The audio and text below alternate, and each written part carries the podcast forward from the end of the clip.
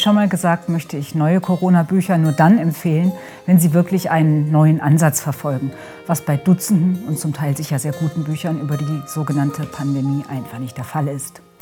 Zuletzt hatte ich hier Raimund Ungers Buch vom Verlust der Freiheit vorgestellt, weil er, was neu war, das ganze Drama in Form einer Volkspsychologie aufzog.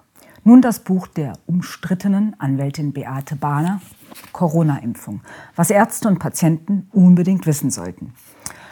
Frau Bahner ist eine Pionierin des relativ jungen Fachs Medizinrecht. Sie gehörte zu den Fachanwälten der ersten Stunde und hat dazu mehrere Standardwerke verfasst.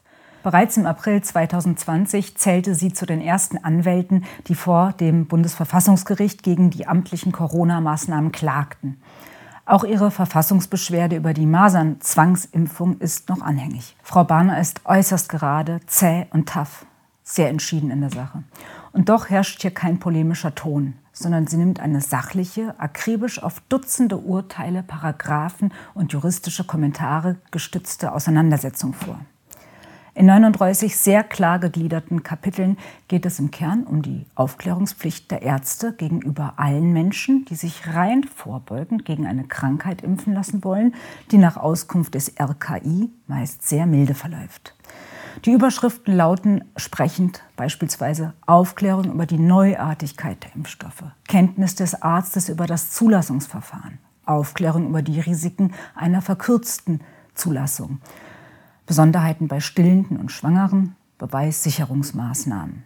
Dieses Buch ist ganz hervorragend aufgemacht, nämlich einerseits so klar und deutlich, dass man bei chronologischer Lektüre wunderbar zurechtkommt, andererseits so publikumsfreundlich, dass man auch beim Schmökern oder aber beim gezielten Suchen auf die entscheidenden Fragen bzw. Antworten stößt ein Stichwortverzeichnis von allergische Reaktionen und Alternativen über Fortpflanzungsfähigkeit und Hirnvenenthrombose bis hin zu Zyklusstörungen erhöht den Gebrauchswert dieses ja, Handbuchs noch zusätzlich. Fakt ist, Menschen, die sich nicht impfen lassen wollen, haben ein verfassungsrechtlich verankertes Recht auf körperliche Unversehrtheit und ein Recht auf Wahrung ihrer Handlungs- und Entscheidungsfreiheit.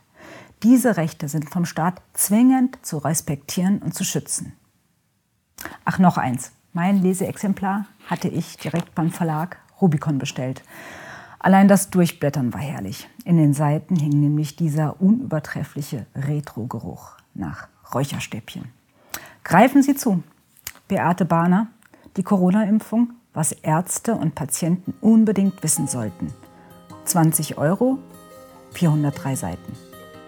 Denken Sie daran, kaufen Sie nicht beim Monopolisten, sondern beim Buchhändler Ihres Vertrauens oder gleich unter antaios.de.